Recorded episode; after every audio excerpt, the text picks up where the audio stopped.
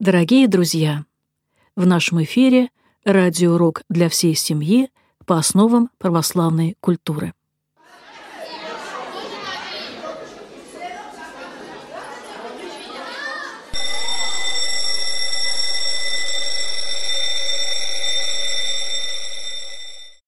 Здравствуйте. Садитесь, пожалуйста, поудобнее. Мы начинаем наш пятый радиоурок по основам православной культуры. Я школьный учитель Наталья Эдуардовна Юферева, и сегодня я расскажу вам, как провожу уроки основы православной культуры в обычной светской общеобразовательной школе в рамках предмета «Основы религиозных культур и светской этики», который проходит в четвертых классах. Итак, я напомню, мы на прошлом уроке говорили о такой важной общечеловеческой ценности, как свобода. Что же такое настоящая, подлинная свобода? Ведь это не просто свобода от запретов, а это свобода от зависимости, свобода от греха. И такая свобода, говорили мы с ребятами на прошлом уроке и с вами, дорогие слушатели, что именно такая свобода требует от человека как раз не расслабленности и такой воли, что называется, что хочу, то и ворочу, а воли в другом смысле — такая свобода, осуществление настоящей подлинной свободы, оказывается, требует огромного усилия человеческой воли.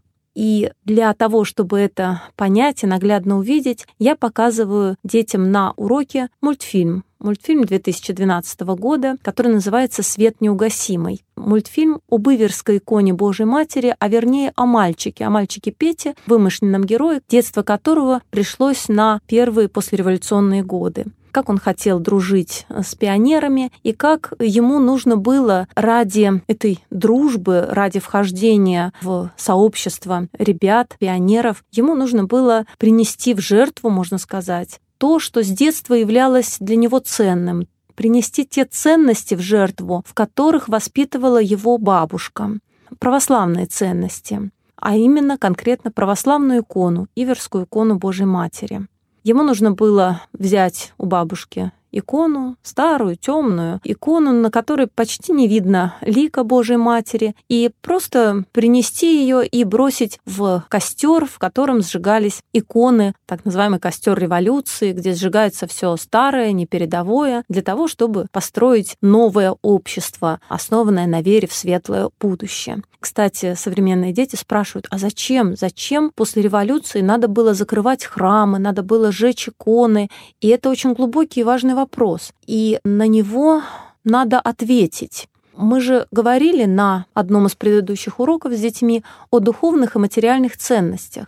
Ведь действительно, если у человека главными ценностями являются материальные ценности, то с ним легко можно построить светлое будущее. Ну, в том смысле, что такого человека легко построить, то есть таким человеком легко манипулировать, легко управлять. И Единственное, что этому может помешать, это ну, вот то, что в нынешних нормативных документах, например, в стратегии национальной безопасности Российской Федерации, э, названо как одна из базовых национальных ценностей. Так вот, одной из базовых национальных ценностей сейчас в нашей современной России признана такая, она сформулирована так, приоритет духовного над материальным это действительно глубинно русская, глубинно православная ценность, глубинно христианская ценность, которая и сейчас в современной России считается ценностью.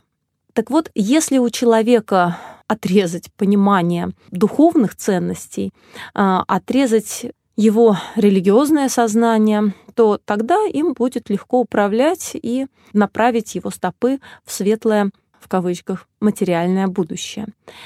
И дети уже в четвертом классе на самом деле, в общем-то, способны это понять, на эту тему порассуждать, даже вернее так сказать, еще способны. Уже в более старших классах, в шестом, в седьмом классе, скажем, они уже более циничны и гораздо более твердо убеждены в том, что главные ценности жизни — это деньги, здоровье и молодость.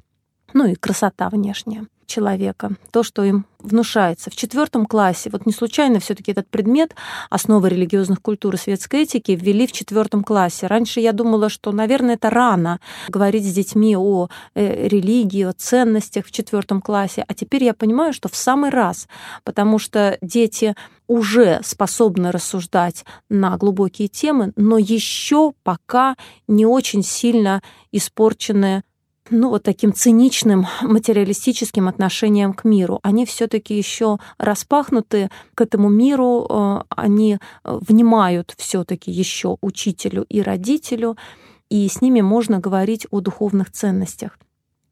Итак, дети приходят на урок основы православной культуры, и мы с ними продолжаем смотреть тот мультфильм, который начали на прошлом уроки смотреть, и которые очень не хотелось им прерывать. Очень хотелось узнать, что же будет дальше.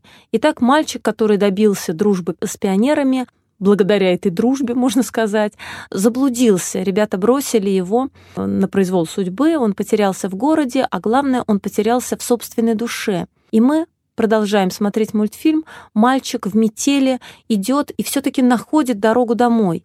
И когда он подходит к своему дому, он видит, как у окна э, стоит бабушка.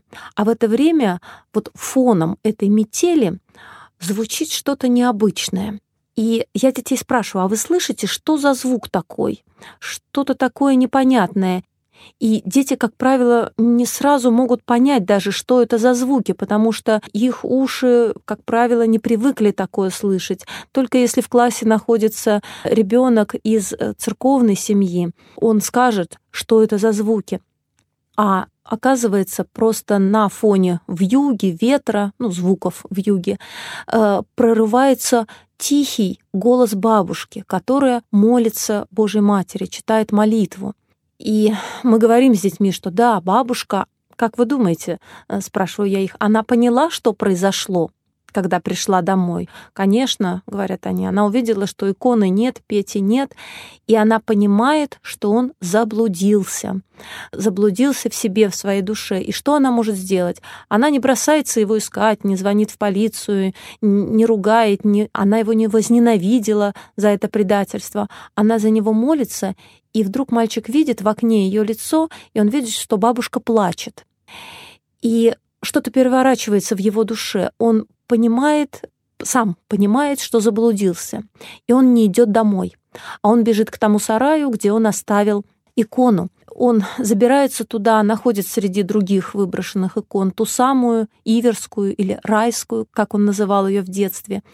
Он находит ее, обнимает и в каком-то таком спокойствии как бы вернулся домой, да, он засыпает, засыпает и видит сон, где бабушка, как будто в детстве, ему продолжает, завершает рассказ об этой иверской иконе, как э, воин-варвар, который по приказу императора должен был отобрать все иконы у верующих христиан, у иконопочитателей. Он должен был отобрать эту икону у бедной вдовы и уничтожить. И вот когда он ее проткнул копьем, из иконы полилась кровь, и варвар уверовал. Он перестал быть гонителем икон, и в этом сне мальчик видит, как люди, вот эта вдова, этот варвар, и еще целая толпа людей, сейчас э, я скажу про эту толпу людей, она подходит к берегу моря и пускает по морю эту икону Божьей Матери, которая плывет и приплывает к Иверскому берегу, к Иверии, то есть Грузии, и э, поэтому она называется Иверская икона. И вот я предлагаю детям внимательно посмотреть на эту толпу людей. Я делаю стоп-кадр на экране, и они говорят, ой, да там же Пушкин. Действительно, ну, стилизованный такой, изображен Пушкин, дети его узнают. Ой, там и бабушка, и Петя стоит. Ой, и даже ребята-пионеры, и даже тот самый пионер-вожатый, который заставлял Петю совершенно такими запрещенными приемами, да, манипуляциями, заставлял Петю принести икону для костра революционного. И оказывается, что у этого берега моря, у этого обрыва стоит вся Россия — и вся Россия, и даже те э, христиане, которые жили далеко от России, в глубокой древности. И получается, что вот у этого обрыва стоим мы все.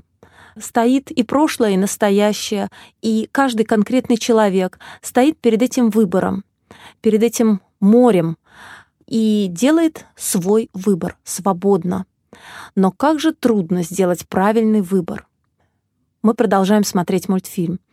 Пробуждение мальчика Пети, оно довольно грубое и неприятное. Ребята, пионеры, распахивают дверь в сарай и видят Петю, обхватившего икону, спящего. И они понимают, что происходит. Они начинают ругать, пихать, пинать этого мальчика. «Как же так? Мы тебя хотели в пионеры принять, а ты? Э, ну-ка давай скорее бросай икону в костер. И они ведут его, и тут м, к ним подходит тот самый пионер-вожатый, и начинает как бы защищать Петю, говорит, ну что вы, не надо, ребята, он сейчас сам, и снова начинает манипулировать. Но в этот момент Петя внутренне становится готовым противостоять этой манипуляции. Он вдруг представляет себя тем самым воином, варваром, и говорит, вот представляя себя воином-варваром, э, говорить своим детским, но твердым голосом, нет, я не буду этого делать, я не буду бросать икону в костер. И тогда вот создается такая напряженность в классе. Все дети верующие, неверующие, православные, мусульмане, из буддийской семьи дети. Все очень переживают. Они говорят, не надо, не надо бросать икону в костер. Неужели бросит? Нет, не надо. И тут они видят, как этот пионер-вожатый хватает икону и сам бросает ее в костер. И Петя делает, наверное, самый главный шаг в своей жизни, самый главный выбор в своей жизни — он бросается к костру, выхватывает икону, э, снимает с себя э, пальто и этим пальто прибивает огонь, спасает икону. Да, я забыла еще э, рассказать в этом мультфильме, когда мальчик скитается по городу, когда он заблудился, что, собственно, приводит его домой, после чего он находит путь домой. Это тоже ведь очень так тонко и э, интересно показано мальчик видит того самого священника, монаха, которого он, э, еще будучи там, пятилетним мальчиком до революции, видел вместе с бабушкой. Этот священник вез Иверскую икону Божьей Матери. А теперь он видит этого священника, изможденного, постаревшего и избитого, э, которого везут куда-то на телеге. И на его лице, как когда-то он видел потрясенный на лике Божьей Матери кровь, так теперь он видит на лике этого священника кровь. И я спрашиваю детей, как вы думаете, куда везут этого священника? И они с удивлением и ужасом узнают, что, скорее всего, священника везут-то на смерть. И мы говорим о том, что, оказывается, есть в этом мире такие ценности, за которые человек готов умереть. Наверное, ему предлагалось и жизнь, и спокойное существование, если только он отречется от своей веры. Но мальчик Петя видит человека, который не отрекся от своей веры, от своих идеалов, от самого себя, по сути. И вот это и приводит мальчика Петю домой, да, как блудного сына из э, притчи евангельской. Ну, об этом мы еще пока с детьми не говорим. О притче евангельской мы будем говорить еще через несколько уроков с ними. Но у нас уже будет такой материал, культурный материал, на который я смогу опираться и к которому апеллировать. И вот дети видят, как в мультфильме мальчик Петя делает свой выбор. Он выхватывает икону, из костра. Что же происходит дальше? А дальше тоже очень такая ценная в нравственном отношении сцена и ценная для такого анализа, духовного, нравственного анализа. Мальчик Петя берет эту икону, заворачивает ее, прижимает к себе, поворачивается спиной к толпе остолбеневших пионеров и молча уходит от них. И ребята стоят молча, никто не бросается его ругать, останавливать, бить. Нет, все молча стоят, ошеломленные его поступком. И дальше, опять-таки, такая деталь. Одна девочка, вот та самая, которая прикрывала э, рот рукой, э, чтобы не поднимать эту руку, чтобы не быть э, со всеми вместе, но тем не менее все равно она в конце концов эту руку поднимает, голосует за то, чтобы Петя принес икону бабушкину для этого костра.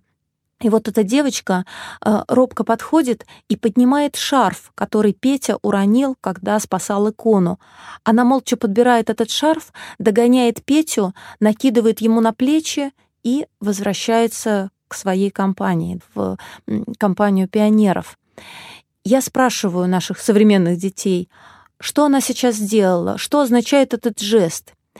И они рассуждают и говорят, наверное, то, что они внутренне ну не то чтобы не осуждают Петю, но они уважают его поступок, его способность э, совершить вот такой шаг и пойти против манипуляции, против э, компании, против того, что делают все.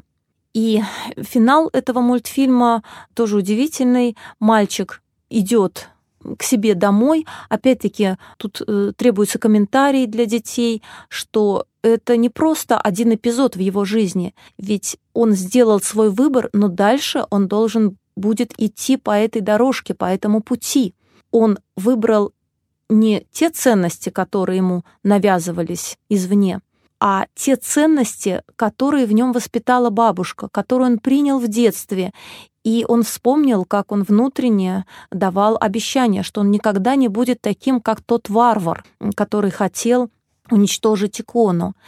И мы понимаем, э, ну, мы взрослые, знающие историю, и я рассказываю об этом детям, что, скорее всего, жизнь его не будет в дальнейшем простой и легкой. Скорее всего, он действительно будет в каком-то смысле одинок, э, ну, в том смысле, что его не примут в пионерскую организацию, что ему, наверное, будет трудно найти работу, пока он не найдет единомышленников, э, тех людей, для которых ценностью являются то же, что и для него, его жизнь не будет легкой. Но он сделал свой выбор, и все дети, которые сидят в классе, они все понимают, что он сделал правильный выбор. И все за него радуются, насколько они переживали, когда он взял икону и собирался ее сжечь, э, настолько вот теперь они переживают его победу.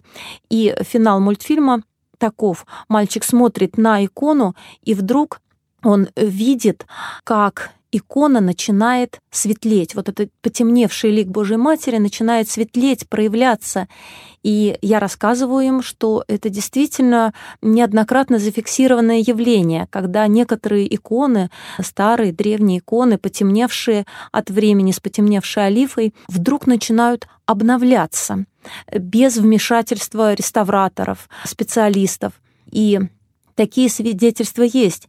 И дети, современные дети удивляются, и у меня были даже случаи, когда э, кто-то в классе начинал рассказывать, что они слышали про такое, или даже у кого-то из знакомых такое происходило.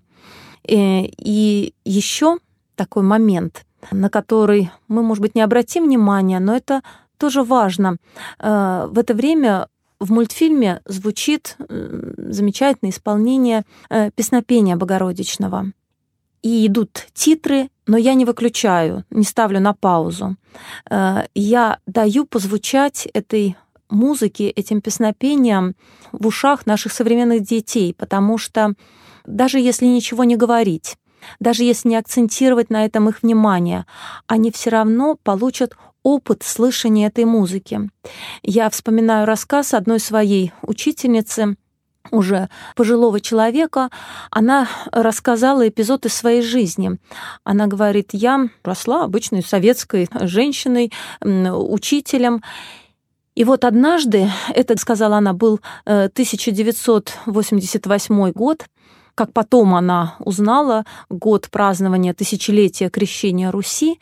И вот в тот год, кто знает, кто помнит, по телевидению проходила трансляция торжеств, связанных вот с празднованием тысячелетия крещения Руси. И она говорит, я убирала дома, и телевизор работал, и вдруг я услышала из телевизора звуки, которые я никогда в жизни не слышала. Это было церковное пение. Она говорит, они меня потрясли, заворожили. Через какое-то время я обнаружила себя, сидящей на полу всю в слезах. Я была потрясена тем, что я прожила уже жизнь, и я не слышала таких райских божественных звуков. И я почувствовала, что меня обокрали. И вот знаете, я не ставлю специально эту музыку, но даю детям ее послушать, эти звуки райские, чтобы они, в принципе, имели опыт слышания, хотя бы даже не слушания, а слышания таких звуков. Потому что кто знает, к чему приведет, выведет это наших детей, которые другое слышат и видят и имеют в своем опыте совершенно другие звуки и образы. И вот завершая просмотр этого мультфильма «Свет неугасимый», который вы можете посмотреть со своими детьми, но обязательно вместе, обязательно медленно, с комментариями, с остановками. И на уроке я предлагаю после этого мультфильма порассуждать, когда же мальчик, Петя, был по-настоящему свободен. Смотрите, когда он приносит икону под давлением своих друзей, нет, он не свободно совершает этот выбор, хотя кажется, что да, он этого хочет. Или, может быть, когда забирает икону домой, погасив костер, и дети говорят, да, здесь он свободен. Я специально их провоцирую, говорю, ну, может быть, здесь было давление бабушки? Нет, говорят они, это было его внутреннее решение. Он не мог поступить иначе. Он действительно действовал по собственному убеждению, к которому пришел, ну вот тем путем, каким пришел и в соответствии с собственными духовными ценностями. Таким образом, мы подводим некую черту, итог под нашим разговором о духовных и материальных ценностях, под разговором о свободе, что по-настоящему человек свободен именно тогда, когда он оказывается в ситуации выбора. Вот когда звенит звонок на урок, у нас нет выбора, идти на урок или не идти. В этом смысле мы не свободны. Но когда мы находимся вне каких-то жестких заданных рамок, мы делаем свой свободный выбор. И вот это оказывается самое трудное. То есть свобода, оказывается, это не просто дар, это не просто ценность, это огромный камень, который мы должны сдвинуть и сделать свой выбор в каком-то важном направлении, потому что от нашего выбора зависит дальнейший наш путь, дальнейшая наша дорога. И вот мы в завершении урока с детьми записываем такой вывод урока, что настоящая свобода — это возможность действовать в соответствии со своими внутренними нравственными убеждениями и своими духовными ценностями. И мы говорим с ребятами о том, что для этого нужна сильная воля. Так вот, для того, чтобы осуществить свою свободу и быть счастливым, нужно прилагать очень много усилий, потому что правильный выбор, он всегда трудный, а неправильный, он всегда простой. И я задаю вопрос детям, как вы думаете, в рай какие ворота ведут, широкие или узкие? И к концу вот этого урока и нашего рассуждения они понимают, что в рай в любом смысле этого слова, да, то есть в счастье, в какую-то хорошую жизнь и в рай как вечность ведут очень узкие врата. И разговор об этом мы продолжим на следующем уроке. А сегодня я прощаюсь с вами. Всего вам доброго. Смотрите с детьми хорошие мультфильмы. До свидания. Звенит звонок.